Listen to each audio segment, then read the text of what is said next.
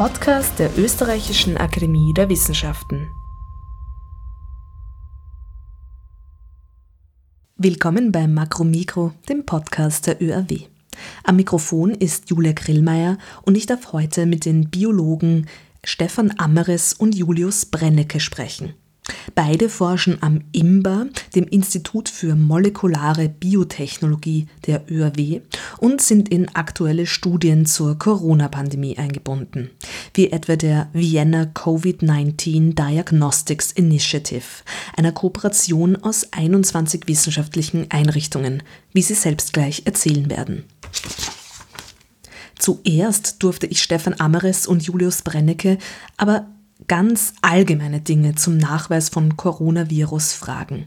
Das sind Fragen, die mir auch nach zahlreichen Lektüren und Recherchen blieben. Nämlich zum Beispiel, was genau wird gefunden, wenn man etwa hört, SARS-CoV-2 ist im Abwasser nachgewiesen oder auf Oberflächen?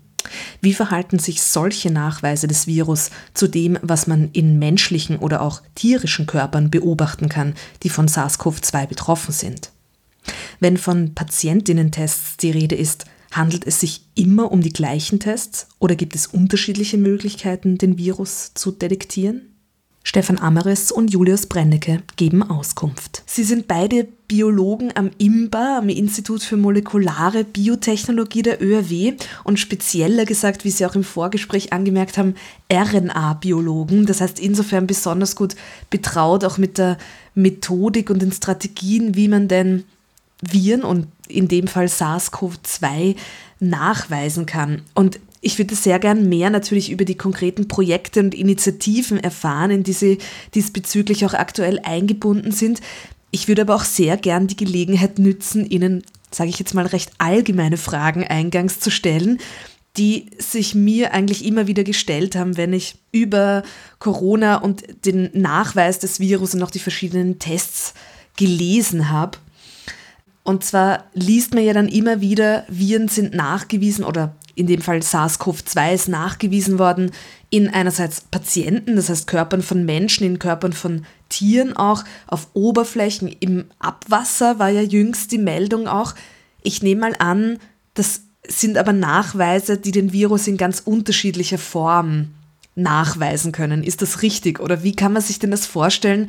Wie findet man den Virus in welcher Form in diesen unterschiedlichen Zuständen? Ja, ich glaube, also Stefan Ammeres. Generell muss man zunächst einmal verstehen, was Viren überhaupt sind, ähm, um, um die Frage zu beantworten. Ähm, nur ganz kurz vielleicht.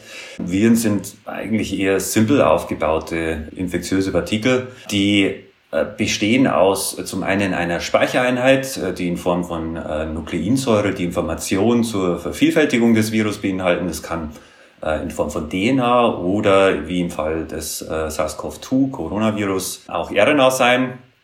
Und die zweite Komponente ist eine Proteinhülle, ähm, die diese Nukleinsäure umschließt und äh, die notwendig ist, um Zellen zu penetrieren und damit in den Wirt eindringen zu können. Ein grundlegendes Merkmal von Viren ist dabei, dass sie sich nicht eigenständig vermehren können, ähm, da sie keinen eigenen Stoffwechsel besitzen, äh, sondern zur Vermehrung brauchen Viren also einen sogenannten Wirten. Äh, bei SARS-CoV-2 ist das der Mensch und vermutlich äh, eine Reihe an weiteren Säugetieren, insbesondere Schuppentiere und Fledermäuse.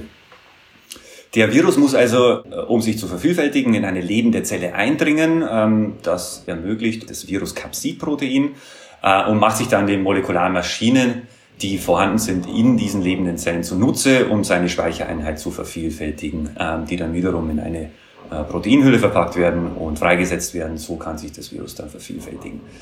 Also muss man im Prinzip unterscheiden zwischen dem Virus, der einen Wirt befallen hat und damit aktiv repliziert und sich vermehrt und einem Virus außerhalb eines Wirten, der ähm, praktisch inert ist, wenn man so will, aber einen gewissen infektiösen Zustand behalten mhm. kann.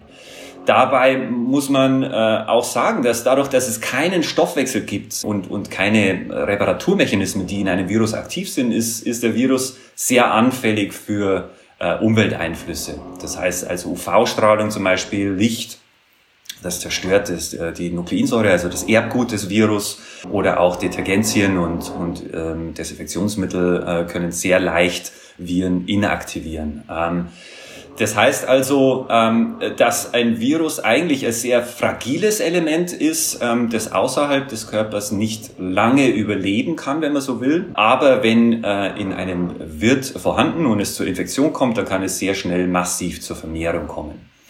Jetzt, wenn man von der Detektion von Viren, also der Identifizierung von Viren redet, dann kann man im Prinzip zwei Arten der Detektion unterscheiden. Das ist zum einen die direkte Detektion des Virus und seiner Bestandteile, das heißt also entweder des Virusgenoms oder der Proteinhülle, und zum anderen eine indirekte Identifizierung äh, des Virus äh, durch Immunantworten, die nach Infektion eines Wirten mhm, stattfinden. Mhm, ja können dann noch ins, ins Detail gehen, was, ähm, was diese Detektionsmechanismen genau beinhalten. Muss man also sagen, dass ein, ein Virus, wie, wie Sie sagen, im, im Abwasser detektierbar ist, bedeutet das eigentlich, dass das Virus vermutlich bereits inaktiv ist und seine Komponenten zwar noch detektierbar sind, aber die Infektiosität relativ schnell äh, verloren mhm, geht. Mhm, verstehe. Ja, also ich kann auch vielleicht kurz noch dazu bemerken. Julius Brennecke. Die Frage äh, macht natürlich großen Sinn und dass jetzt die Bevölkerung verschiedene Informationen bekommt, wie der Virus nachgewiesen wird, wo er überall nachgewiesen werden kann. Dass das natürlich verwirrend ist, ist sehr, sehr, sehr verständlich. Generell ist es eben genau so, wie Herr Ammeres meinte. Der Virus ist ein extrem simples, kleines, infektiöses Partikel und die molekularbiologischen und biochemischen Methoden, die sich äh, äh, entwickelt haben, sind extremst sensitiv, diese entweder Proteine oder Nukleinsäuren dieses Virus zu detektieren.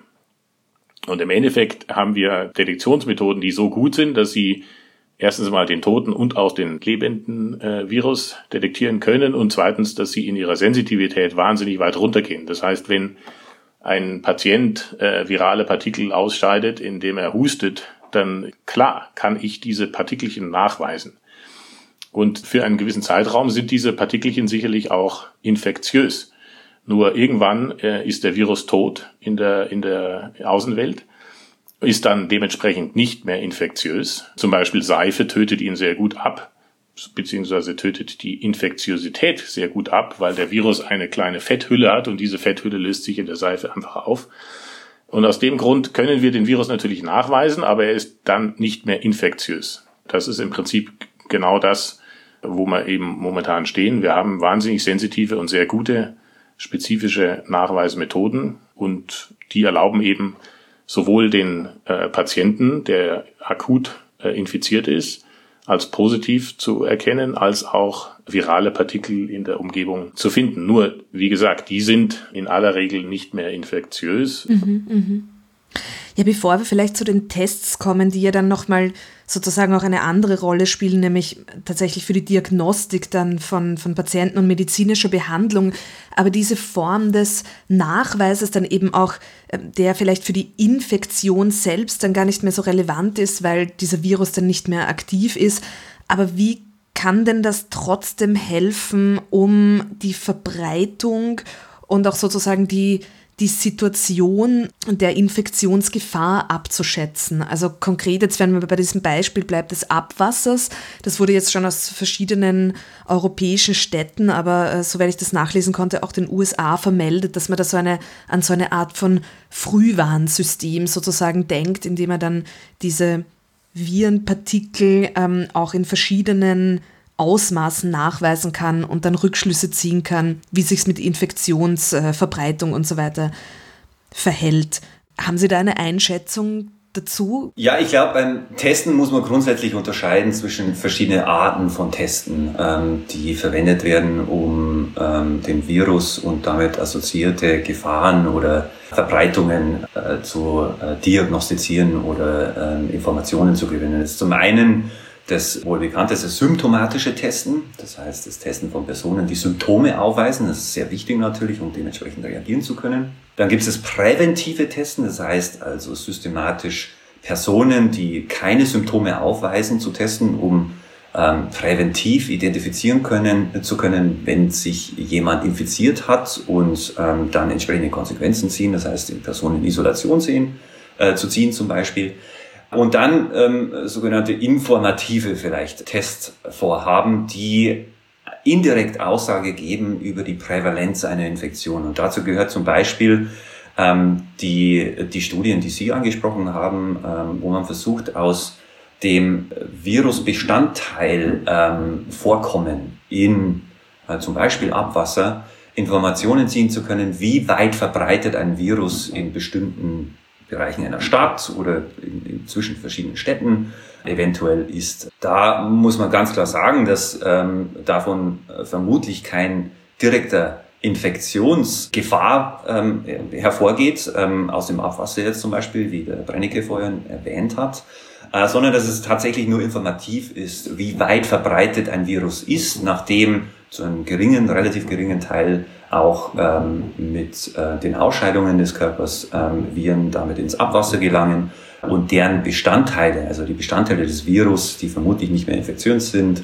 detektiert werden können. Das, dabei handelt es sich natürlich um sehr geringe Konzentrationen des Virus und vermutlich auch inaktiven Virus, aber trotzdem kann man dadurch Informationen gewinnen, wie weit verbreitet ähm, ein Virus in der Population ist und damit indirekt ähm, Informationen gewinnen, ob eventuelle etwaige geartete Konsequenzen zu ziehen sind. Das heißt also Shutdowns oder Isolationen von bestimmten Bereichen. Mhm. Mhm, mh. Interessante Frage, ist genauso wie Herr Ammeres gemeint hatte in der Einschätzung. Aber die Frage an sich ist ja, wir können natürlich einen Patienten, der mit Symptomen in die Klinik kommt, sehr schnell und sehr gut diagnostizieren auf den Virus. Jetzt geht es aber natürlich um die Frage, wie können wir in dieser Pandemie etwas tun, was eine zweite Welle verhindert oder was generell die Ausbreitung dieser Krankheit stoppt oder stark einschränkt. Und da gibt es ja hochinteressante ähm, Vorschläge. Letztendlich der Gold Standard wäre im Prinzip, wie Herr Amres auch meinte, am liebsten würde man alle in einer Bevölkerung systematisch durchtesten. Wenn man das schaffen würde, und das ist eben ein logistische äh, extrem eine extrem hohe logistische Herausforderung, dann könnte man diese, diese Infektionswelle extremst effektiv unterbinden und wahrscheinlich sogar zum, zum Erliegen bringen. Zumindest kurzfristig, so, bevor äh, natürlich die Krankheit wieder von außen eingeschleppt wird. Ja, wahrscheinlich, korrigieren Sie mich, aber wahrscheinlich müssen ja auch diese Test oder auch diese Nachweisstrategien, auch wie Herr Amares gerade ausgeführt hat, diese drei unterschiedlichen Bereiche auch ineinandergreifen, um da ein, ein Gesamtbild zu ergeben. Also wie Sie jetzt angemerkt haben, wahrscheinlich ist es nicht möglich, zu einem sehr konkreten, abgesteckten Zeitraum eine Gesamtbevölkerung zu testen. Insofern werden da solche informativen Tests dann ähm, da vielleicht auch eine Rolle spielen oder sich ergänzen. Definitiv, aber ich denke, dass generell der Virusgehalt im Abwasser natürlich stark abhängig ist von der Durchseuchung der Bewohner.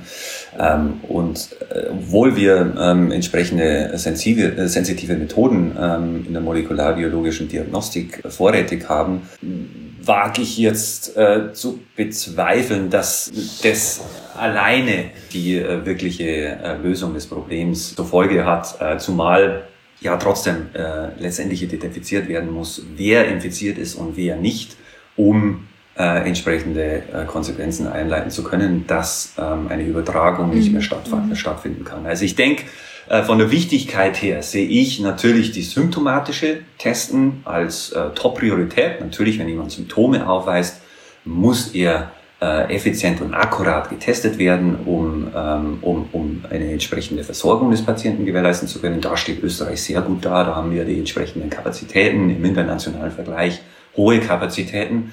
Dann haben wir den zweiten Bereich, das präventive Testen, was, ähm, wie Herr Panenke gesagt hat, unglaubliches Potenzial hat, meiner Meinung nach. Auch wenn es nur schwerpunktmäßig erfolgen sollte. Das heißt zum Beispiel, ähm, systematisches, reguläres Testen der in der Klinik arbeitenden, ähm, des in der Klinik arbeitenden Personals zum Beispiel, also sensitiven Bereichen in, des gesellschaftlichen Lebens, ähm, aber bei entsprechend steigender Kapazität und ähm, das liegt äh, mit den äh, Methoden, die auch wir hier am Wiener Biocenter und am IMBA entwickeln äh, wollen und derzeit entwickeln, auch im Bereich des Möglichen, ein mehr oder weniger weit geartetes, flächendeckendes Testen zu ermöglichen, was dann natürlich zu einer sofortigen Identifizierung von positiv Infizierten führen würde und äh, damit zu einem e-, äußerst effektiven Response äh, zu Infektionswellen führen mhm. kann. Mhm. Ähm, weil, wie wir gesehen haben, jetzt seit ähm, dem Auftauchen der, des ersten Infizierten in, in Ende Februar in Österreich ähm, und der äh, entsprechenden Wochen danach, ist Social Distancing ähm, und, und äh, die Isolierung von ähm, Infizierten äh, ein äußerst effektiver Weg, um eine Epidemie unter Kontrolle zu bekommen. Ja, vielleicht bevor wir zu den ganz aktuellen Forschungsprojekten und Initiativen kommen, darf ich Sie dahingehend nochmal fragen, wenn man jetzt Patienten und Patientinnen testet, haben, also sagen wir jetzt mal Menschen testet, die entweder Symptome aufweisen oder auch nicht, ist das immer der gleiche Test oder gibt es auch da unterschiedliche Tests, die in Anwendung sind und je nach Situation dann sinnvoller? Also momentan ist es so, dass äh, sämtliche patientenbasierten Tests ablaufen auf die Detektion der Nukleinsäure, in dem Fall RNA des Virus, weil eben Immunmethoden, um die viralen Antigene, also die Proteine des Virus zu erkennen, soweit ich informiert bin, noch nicht entwickelt sind so gut. Die Nukleinsäure-Detektion ist ein absolutes Standardexperiment, was natürlich in allen molekularbiologischen Laboren ablaufen kann. Aus dem Grund hat sich die Forschergemeinschaft hier auch sofort darauf eingeschossen, äh, mitzuhelfen. Dazu können wir eh gleich noch kommen.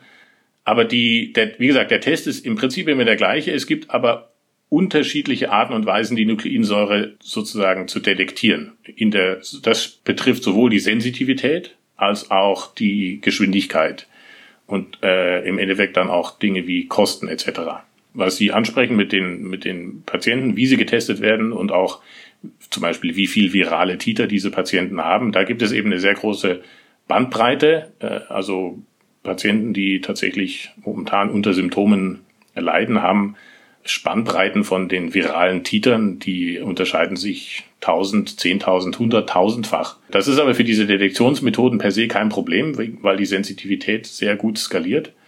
Äh, aber ich glaube, hier liegt eben genau sozusagen der Hund begraben. Wie können wir Methoden, die entwickeln, die sehr, sehr schnell sind und sehr, sehr einfach sind, sodass eben diese Tests nicht alle zentral mit extrem komplizierten Maschinen ablaufen müssen, weil nur dann können wir natürlich ein Populationstesting äh, sozusagen etablieren. Mhm, mh. Ich glaube, was man vielleicht ergänzend noch dazu sagen kann, ist tatsächlich so, dass die äh, Methoden generell die gleichen sind, die angewendet werden in symptomatischen und asymptomatischen Infektionsfällen. Ähm, das heißt, im Endeffekt will man immer den Virus detektieren, die Vorhandensein des Virus weil wenn der Virus vorhanden ist, dann bedeutet das indirekt im, im zellulären Material des, äh, eines Infizierten, dann bedeutet das auch gleichzeitig eine Gefahr, diese Infektion weiterzugeben. Also im Endeffekt kommt es immer darauf zurück, dass man den Virus selbst erkennen muss ähm, und diagnostizieren muss. Allerdings muss man sagen, dass natürlich in symptomatischen Fällen dann der Virus entsprechende Konsequenzen hat. Ähm, die spielen sich ähm, äh, häufig im, im Fall von äh, Covid-19 in der Lunge ab. Das heißt, da gibt es dann natürlich verschiedene bildgebende Verfahren, die dann in der Klinik angewendet werden, die dann äh, die Konsequenzen der Infektion äh, begutachten und diagnostizieren. Die treten dann natürlich nur bei symptomatischen Patienten auf und nicht bei sogenannten asymptomatischen, die zwar einen Virus in sich tragen, aber die keine starken Symptome entwickeln. Mhm, mh. Ja, vielleicht noch zu dieser Frage, Antikörper, die waren ja immer wieder im Gespräch auf potenzielle Behandlungsmethodiken hin. Also dass äh, Menschen, die schon Antikörper gebildet haben, dass diese Antikörper auch Hinweise darauf geben können, sei es jetzt auf potenzielle Impfstoffe, sei es auf potenzielle Behandlungen. Das heißt aber, diese Tests, die suchen jetzt in jedem Fall nach dem Virus selbst und nie nach den Antikörpern. Habe ich das richtig verstanden? Direkte Infektionstests, die sehr frühzeitig anwendbar sind, nach Infektion zielen in der Tat immer darauf ab, die Komponenten des Virus selbst zu identifizieren und primär dabei die Nukleinsäure, eher sekundär das, äh, das äh, Capsid-Protein selbst. Äh, bei den Antikörpertests ähm, handelt es sich um einen, man kann sagen, Sekundärtest, der die Konsequenzen der Infektion mhm. testet. Das heißt also die Reaktion des Körpers auf diese Infektion. Diese findet generell nicht akut statt, also nicht in den sehr frühen Stadien der Infektion. Man muss ja bei der Infektion unterscheiden zwischen äh, drei Phasen. Das ist die Inkubation, das heißt der Virus befindet sich im Körper, der Virus fängt an, sich zu vermehren ähm, dann äh, einer ähm, symptomatischen Phase oder einer akuten Phase, in der äh, sich das Virus explosionsartig vermehrt und äh, dann die ersten Symptome auftauchen und dann einer abklingenden Phase, wo der Körper mit der Infektion umgegangen ist und Lösungen für die Infektion, das heißt also eine Immunantwort aufgebaut hat. Ja? Die äh, Bildung von Antikörpern äh, sind sind, sind äh, frühestens in der akuten Phase möglich. Man muss auch sagen, dass problematisch ist bei diesen Antikörpertests, ähm, die natürlich dann langfristig wichtig werden, weil man will ja wissen, wenn jemand eine eine Infektion durchgemacht hat, das heißt der Virus sich nicht mehr drin befindet im, im Körper, hat sich ja eine gewisse Immunität aufgebaut. Also ist langfristig natürlich wichtig zu wissen, wer hat eine Infektion durchgemacht. Ja. Problematisch bei diesen Tests ähm, ist, ist äh, vielleicht auch die Tatsache, dass sich die Tests zu einem Teil eine gewisse Kreuzreaktivität gegenüber ähm, endemisch zirkulierenden ähm, Coronaviren ähm, äh, aufweisen oder anderen. Infektionskrankheiten äh, aufweisen können und somit die Möglichkeit falsch äh, positive Ergebnisse beinhaltet. Mhm. Und generell gibt es hier auch einfach noch hinzuzufügen, dass unser Immunsystem ist natürlich eigentlich die absolut schlagkräftigste Waffe gegen diese Infektion, gegen viele Infektionen natürlich auch. Und hier kann man eben sehen, es gibt sogenannte neutralisierende Antikörper. Also unser Immunsystem baut ja dann eine Vielzahl von Antikörpern und die Antikörper, die eben auf das Antigen, in dem Fall den Virus, gut passen, die werden dann amplifiziert und vermehrt produziert. Und sogenannte neutralisierende Antikörper sind in der Lage, an den Virus anzudocken und dann eine Infektion der menschlichen Zellen zu verhindern. Dementsprechend äh, blockieren sie die Ausbreitung. Das sind dann genau die Antikörper, die dann auch in, äh, was Sie angesprochen hatten, in der Therapie äh, den Unterschied machen. Also wenn man jetzt Serumtransplantation, äh, also Serum von äh, Patienten, die die Infektion durchgemacht haben, akuten Patienten gibt, dann sind diese neutralisierenden Antikörper dafür, dafür verantwortlich, dass diese Infektion dann sozusagen besser überstanden wird. Und auf die Antikörper kommt es im Endeffekt drauf an. Und das ist natürlich etwas, was die Medizin sehr, sehr gut kann. Hier haben wir natürlich das Problem, dass wir das extrem rasch versuchen wollen äh, zu etablieren, diese Antikörpertests. Und da passiert wahnsinnig viel und wir werden auch die ersten Studien laufen, wie Sie sicherlich auch selber wissen. Und äh, hier ist halt die große Frage, wie gut diese Tests sind. Die klassische falsch-positiv- und falsch-negativ-Rate also die Falsch-Positiv-Rate, wie, wie oft schlägt der Test positiv an, obwohl eigentlich gar keine Infektion äh, erfolgt ist. Also bei den richtig guten Tests ist das im Rahmen von eins bis zwei Prozent. Und das ist natürlich, wenn man jetzt eine Million Menschen testet, äh, sicherlich ein Thema, weil dann sind einige Menschen falsch positiv getestet. Aber letztendlich geht es natürlich mit diesen Tests darum, herauszufinden, wie weit eine Krankheit, in dem Fall Covid-19, sich verbreitet hat, um eventuell auf diese viel diskutierte Herdenimmunität zu kommen, die äh, bei diesen Infektionskrankheiten um die 70 Prozent liegt. Also bei 70 Prozent Durchseuchung und dementsprechend Immunität können eben 70 Prozent der Bevölkerung diesen Virus nicht mehr weitergeben, weil sie so gut resistent sind, dass sie keine viralen Titer mehr aufbauen, die infektiös wären die Antikörpertests sind extrem wichtig, um herauszufinden, ob wir auf diese Herdenimmunität überhaupt zugehen können, ja oder nein. Und das sind natürlich momentan viel diskutierte Parameter. Ja, vielen, vielen herzlichen Dank für diese auch Einordnungen. Das hat mir wirklich geholfen, jetzt sehr viel zu klären. Da sind ja doch äh, sehr viele Ebenen noch zu berücksichtigen. Oder man hört immer Nachweis oder Test, aber das hat ja doch äh, sehr viele Komponenten und, und sehr viele Kontexte. Sie haben es gerade schon gesagt, es passiert derzeit extrem viel. Jetzt kommen wir vielleicht endlich zu dem, genau, den Forschungen und den Initiativen, den Projekten, in die Sie aktuell eingebunden sind. Wobei unterbreche ich Sie denn jetzt gerade mit, mit diesem Anruf? An was arbeiten Sie denn ganz aktuell? Es gibt zwei Hauptinitiativen, die äh, momentan stattfinden am Wiener Data Center unter Beteiligung des äh, äh INVAS.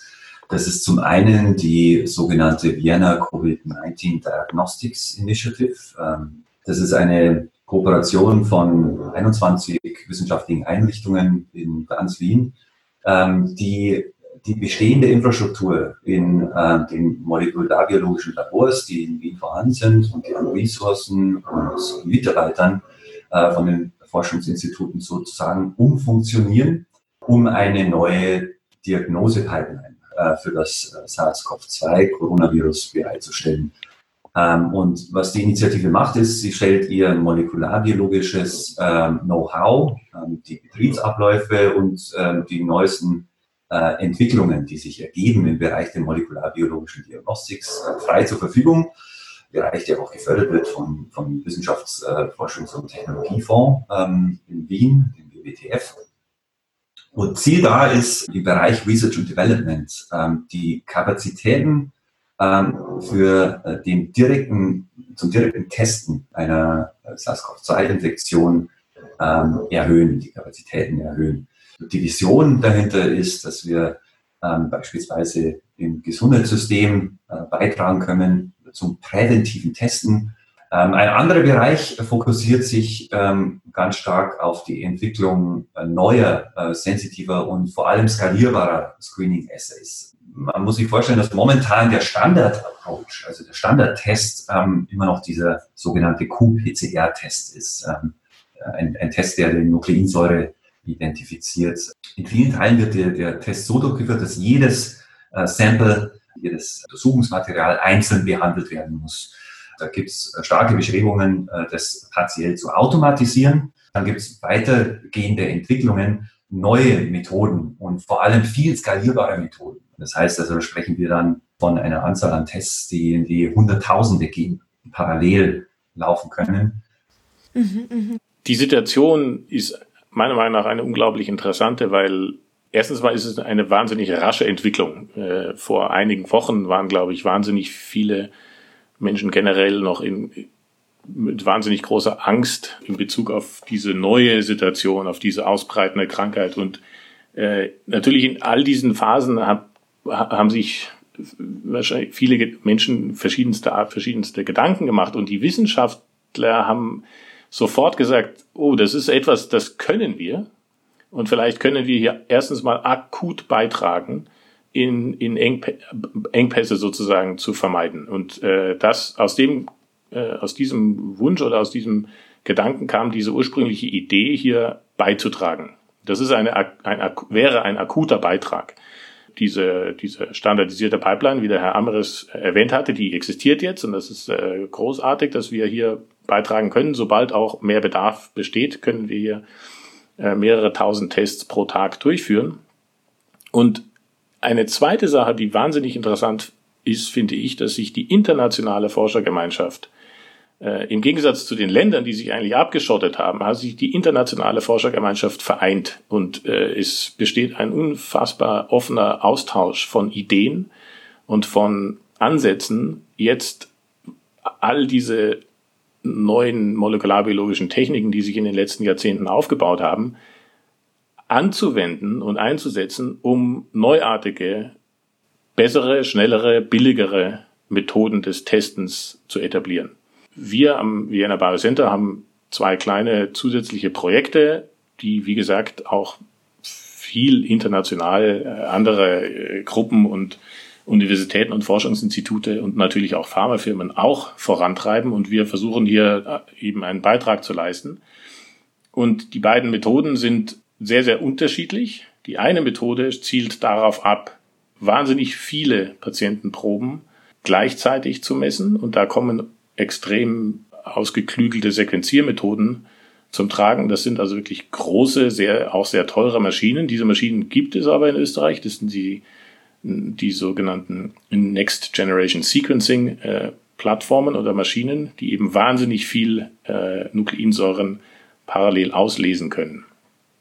Und hier wäre im Prinzip der, der Schwerpunkt darauf, so ein äh, Sequenzierverfahren robust aufzusetzen, aber das wird extrem wahrscheinlich auch äh, tatsächlich funktionieren. Und dann ist hier die große Herausforderung ist die, die Logistik, die da vorgestellt wird. Also wie, wie kriege ich denn jetzt 100.000 Proben aus der Bevölkerung gleichzeitig an einen Platz, so dass ich das dann alles verarbeiten kann?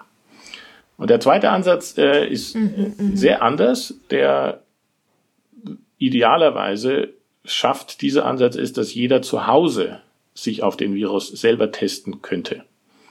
Und die Idee hier ist, dass die, auch hier wird die Nukleinsäure des Virus ähm, detektiert.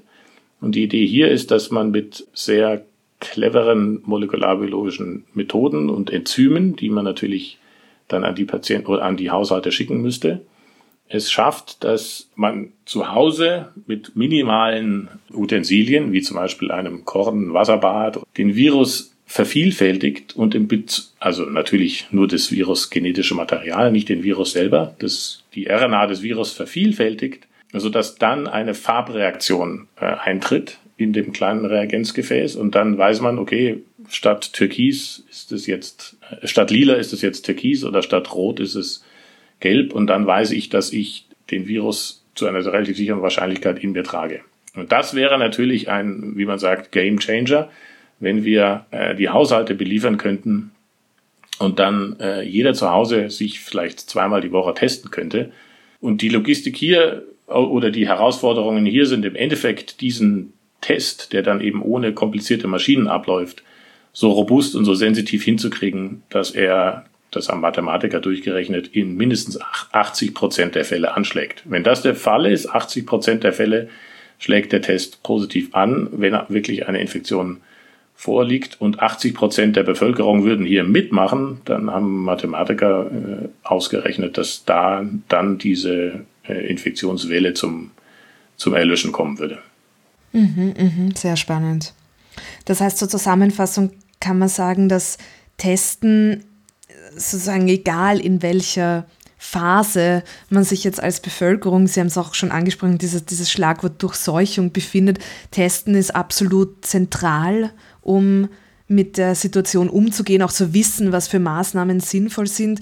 Und auch da setzt die Forschung auf ganz unterschiedliche Herangehensweisen, wie so eine umfassendere Testung der Bevölkerung Absolut. möglich werden ja, könnte. Also wir sind auch, mhm. das ist ja nicht unsere eigene Meinung, sondern, glaube ich, die, die vorherrschende Meinung ist, dass systematisches Testen ein absoluter Schlüssel sein wird, um entweder diese Epidemie zurückzudrängen oder vielleicht sogar zum Erliegen zu bringen oder zumindestens um diesen Lockdown, der eben in vielen, vielen Ländern jetzt momentan besteht, um den wieder aufzuheben, ohne dass es sofort wieder zu einer weiteren zweiten Infektionswelle kommt.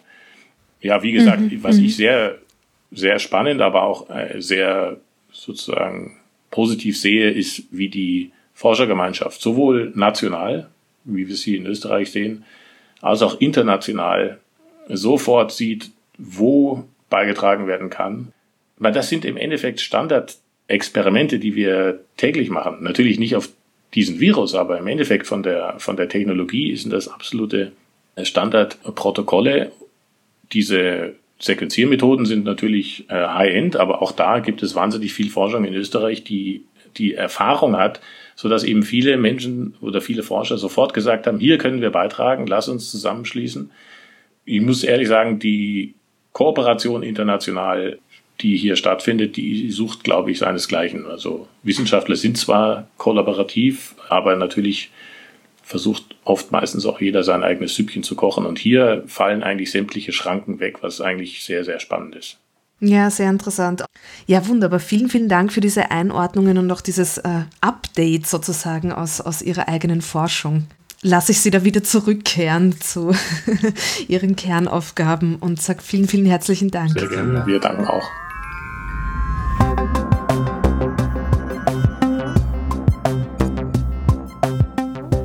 Das war Makromikro, Podcast der Österreichischen Akademie der Wissenschaften. Gestaltet von Julia Grillmeier. Herzlichen Dank an Stefan Amares und Julius Brennecke für das interessante Gespräch. Und Ihnen vielen Dank fürs Zuhören.